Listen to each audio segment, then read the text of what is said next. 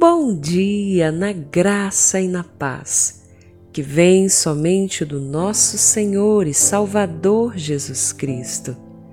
Como é maravilhoso, minha querida, poder estar com você em mais esse dia que o Senhor nos concede. Esse é o seu devocional diário Crer e Ser, e eu sou Valéria Costa. Então repartiram entre eles as roupas dele, tirando sortes sobre elas, e o povo estava ali olhando. Evangelho de Lucas, capítulo 23, versículos 34, parte B e 35, parte A. Quando levam e destroem o que é meu. Uma das verdades mais grandiosas com as quais eu convivo é a de que a Bíblia, a Palavra de Deus, é o único livro que, quando eu leio, na verdade me lê. E afirmo isso com toda a força do meu ser, porque quando eu li essa parte do texto do Evangelho de Lucas, eu senti um mover interno tão forte que chorei e simplesmente fiquei alguns minutos parada, vislumbrando o que fora narrado. Amadas, eu simplesmente me transportei ao ver coisas de que gosto, objetos pessoais, roupas, itens da minha casa, enfim, coisas que chamo de minhas serem destruídas por pura maldade por quem eventualmente poderia me aferir esses golpes apenas por puro desprezo e com o intuito de me humilhar. Eu chorei porque, confesso para você, sou apegada, como talvez muito provavelmente você também seja. Ninguém gosta de ver o que foi conquistado com esforço, ou mesmo um presente que se ganhou e sobre o qual se dispensa a preço, ser simplesmente levado de nós ou destruído na nossa frente por pura maldade. Agora, depois de eu ter tentado fazer você imaginar a cena e se inserir nela, acredito que fique mais fácil entender o que aconteceu ali. Minha querida, as roupas de Jesus, naquele exato momento, eram os únicos bens que ele possuía. E na verdade, diferentemente de nós, que temos um guarda-roupa com opções, naquela época o normal era que as pessoas tivessem poucas vestimentas.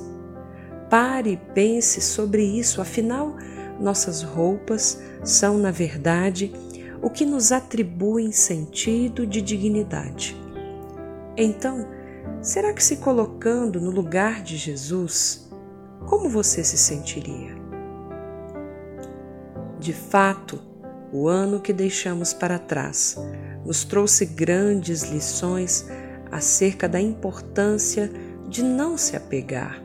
Isso porque uma parte substancial de tudo que nos traz sofrimento emocional reside naquilo ao que estamos apegados e no fato incontestável de que provavelmente um dia nós teremos de nos despedir. Se essa despedida envolver bens materiais, dinheiro, carreira, está mais que provado que, com esforço e gratidão, normalmente nós conseguiremos seguir em frente e nos refaremos. Mas existem bens tão preciosos para nós que não admitem restituição bens que não carregam valor financeiro, como a vida daqueles que amamos e que hoje, devido a toda circunstância que vivemos, simplesmente foram tomados pela doença súbita ou por um acidente ou por uma morte prematura demais para entendermos. Normalmente, as pessoas à nossa volta não saberão como se portar e contemplarão, olhando à distância, as perdas que tivemos. Porque afinal, como foi com Jesus, assim também acontece conosco. porque quando Cristo foi para a cruz, ele não foi para uma morte em si sem sentido, mas em cada etapa do que ele viveu naquele dia, e especialmente sobre o que ele sentiu e viu do alto da cruz, nós aprendemos valiosas lições que, por mais difíceis de serem absorvidas, estão à nossa disposição. A lição das roupas de Cristo que foram repartidas e de sua túnica que foi dada para tirarem sortes nos ensina sobre o desapego.